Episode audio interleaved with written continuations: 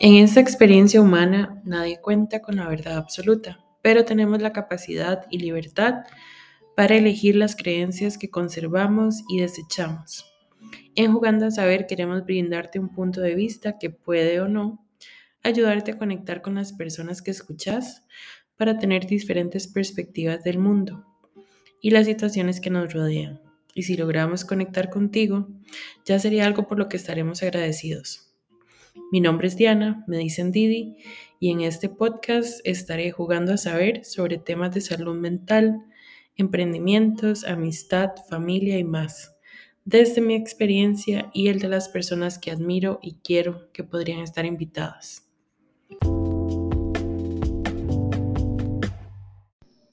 Buenas, bienvenidos al episodio número 15 de Jugando a Saber. El día de hoy vamos a hablar del emprendimiento de un amigo entonces les doy la palabra a Isaac para que se presente. Hola, este, mi nombre es Isaac Hidalgo, tengo 30 años, vivo en Alajuela y este, soy el dueño del emprendimiento La Cuisine de Oli. ¿Y hace cuánto existe el emprendimiento? el emprendimiento existe aproximadamente hace tres años, tres años y medio ahorita. ¿Y a raíz de qué fundaste el emprendimiento? Este, cuando comenzó la pandemia, es, anteriormente yo trabajaba en servicio al cliente para una empresa de turismo. Este, nos dieron una carta de suspensión laboral, eh, lo cual me llevó a reinventarme.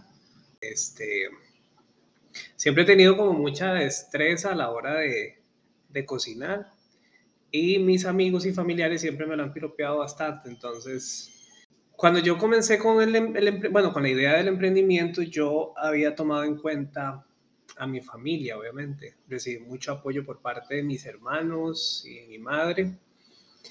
Entonces, este, en ese momento tenía dos hermanos viviendo en Europa, los cuales me ayudaron con diferentes este, recetas, ya que pues, la idea era montar y vender algo distinto. Y este, otra hermana que también es emprendedora me ayudó con el diseño de la página web y demás. Entonces, pues quise ponerle al emprendimiento un nombre que los involucrara a ellos. Entonces, ellos de pequeño, no sé por qué, me decían Oli. Y pues bueno, entonces yo decidí dejarle ese nombre, más que todo como por homenaje a ellos por la ayuda que me brindaron en ese momento. ¿Y cuál sentís que es la especialidad o el producto estrella de la cuisine de Oli? La especialidad del producto estrella son las pizzas. Este, las pizzas se preparan con pasta delgada, productos 100% orgánicos y este, pues actualmente cuento con más de 18 eh, sabores diferentes de pizzas. Entonces, creo que ha sido el producto estrella o el más vendido o el más piropeado.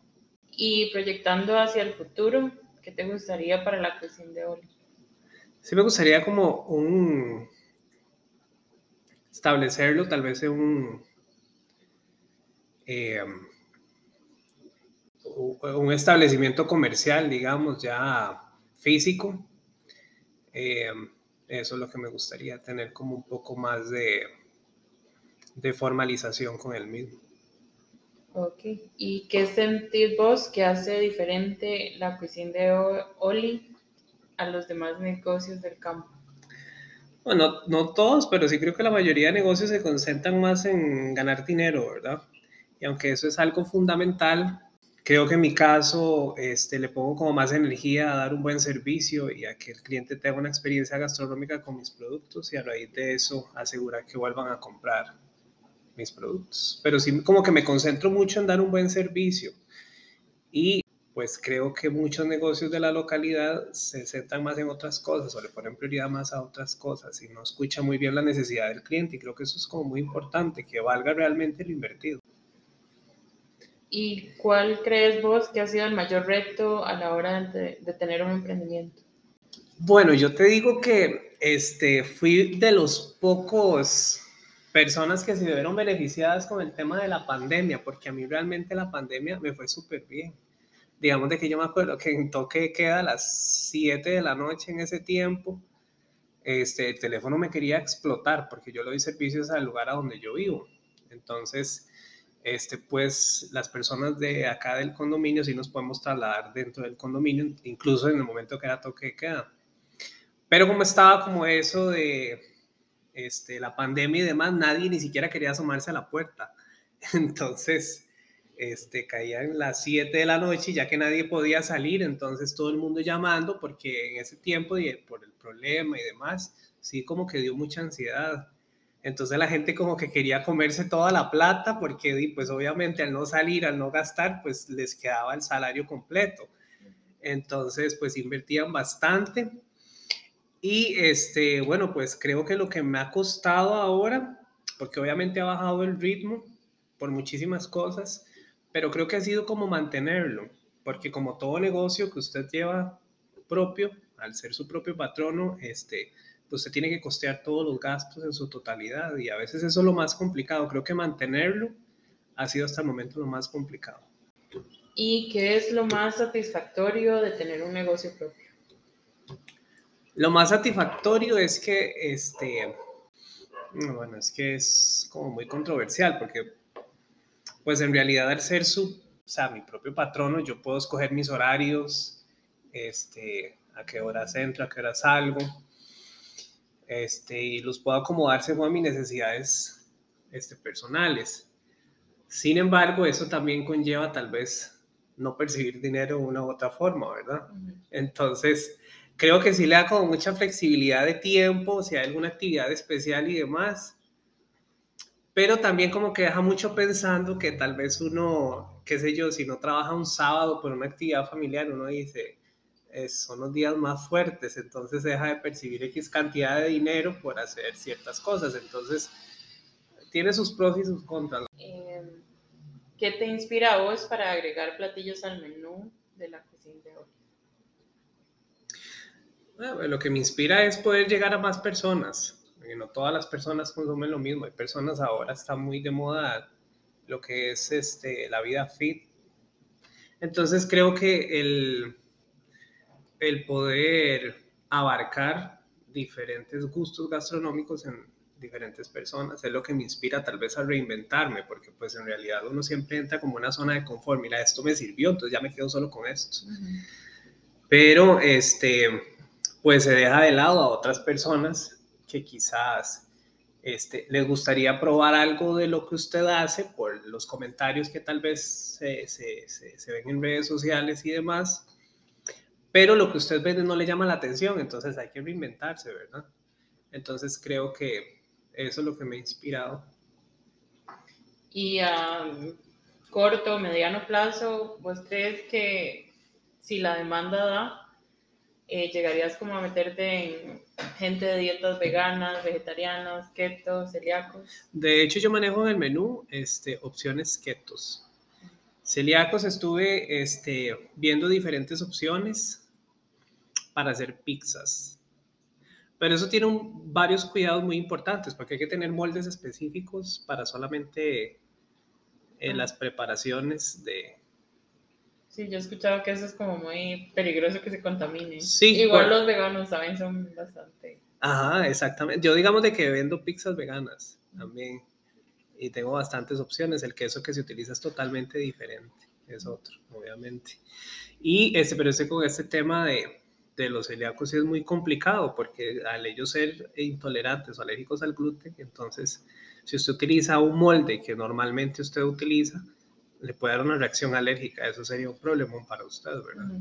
Y para la persona que lo está consumiendo también. Entonces, sí es un tema como muy complicado, porque por ejemplo, si uno está con mucho trabajo, y te sale X cantidad de pizzas regulares y te sale una especial, digamos, como de esta índole, el hecho donde usted está realizando la preparación y todo es como un poco complicado porque hay que como que desinfectar todo y limpiar todo porque sí es como muy complejo. Entonces, este, creo que por eso es que no lo he ejecutado, pero sí lo, tenía, sí, o sea, sí lo tengo en mente porque sí hay bastantes personas que me preguntan de eso.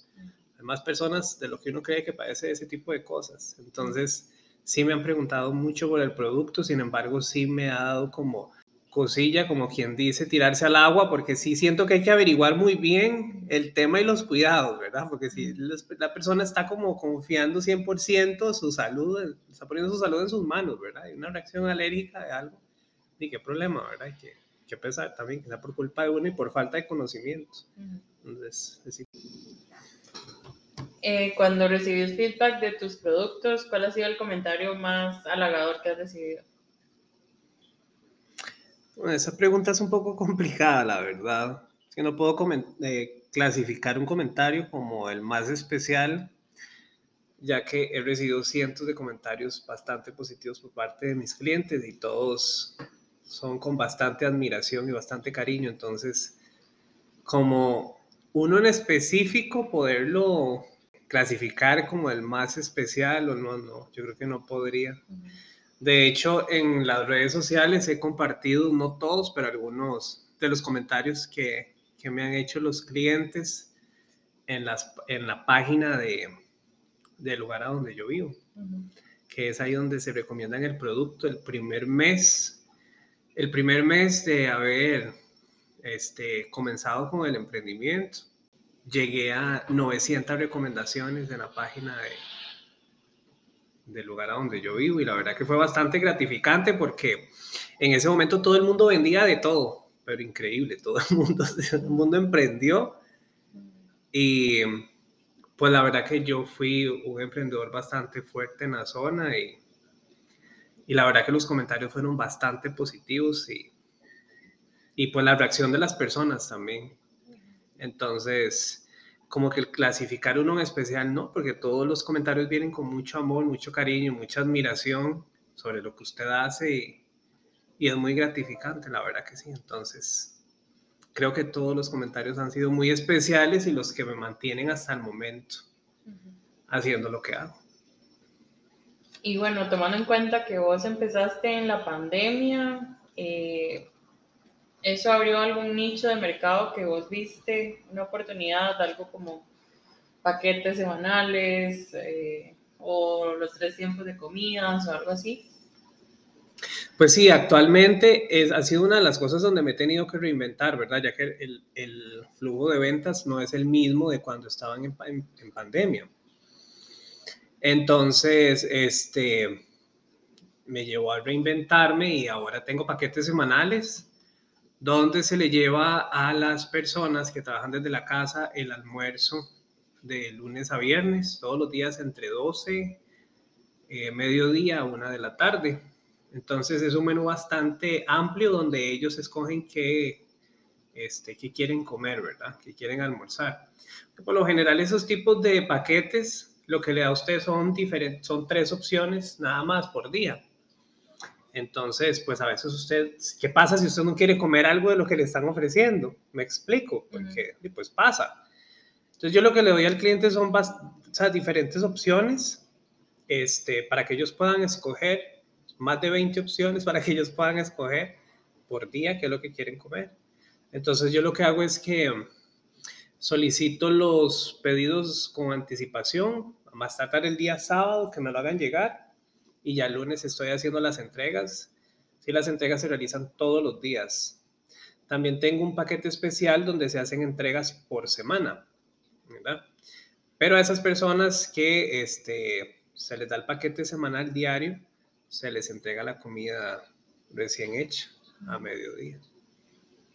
Y cosas como eventos o fiestas, ¿vos ofreces ese servicio? Sí, se le da servicio de catering service, también se le dan diferentes paquetes para que ellos puedan escoger en el servicio de la fiesta o de la actividad que vayan a tener cuál, cuál es el paquete que quieren contratar para poderles dar una cotización correspondiente dependiendo de la cantidad de, de invitados que tengan y, y si y qué sé yo, si quieren que las personas repitan una o dos veces, entonces todo eso se cotiza en el momento, pero sí se da el servicio.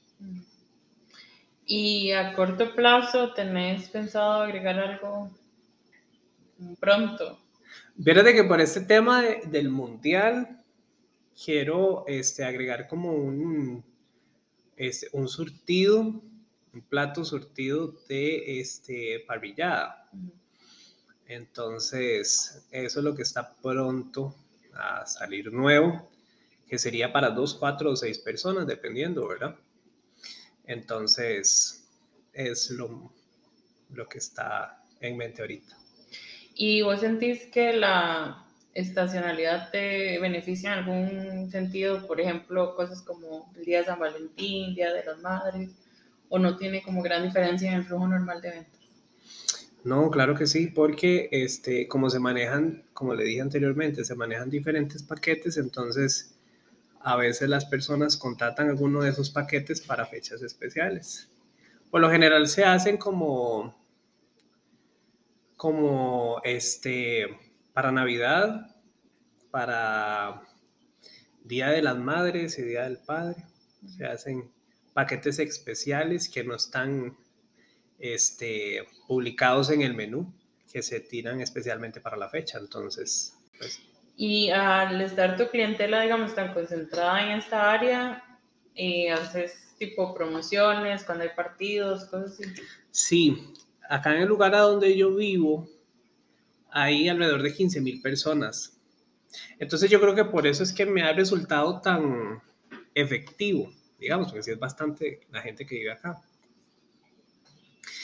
Este, entonces, digamos, cuando hay partidos o cosas por el estilo, siempre se manejan diferentes paquetes especiales, ¿verdad? Promociones y demás que llaman la atención de los comensales para que puedan adquirir el producto que usted tenga. Obviamente, este, tenés que competir contra eh, otros lugares comerciales poco más conocidos, entonces creo que, que sí se visualiza, ¿verdad? Las promociones que tengan otros restaurantes, otros locales, para así poder decidir cuál es la promoción del día por la actividad, qué sé yo, digamos, del partido. Y bueno, ya para cerrar, algo que quieras decir de tu negocio. Ve, este, ojalá que en algún momento alguna de las personas que me están escuchando tengan la oportunidad de, de probar alguno de mis productos. Bueno, muchas gracias por el tiempo y por el espacio. Gracias a usted. Si te gusta este podcast, no olvides recomendarnos a tus amigos y familiares si crees que algunos de nuestros episodios podría ayudar a alguien de tu entorno. Recuerda también seguirnos en Instagram y Facebook como Jugando a Saber si quieres enterarte de todos los nuevos episodios y temporadas que están por venir. Y gracias de antemano por todo tu apoyo.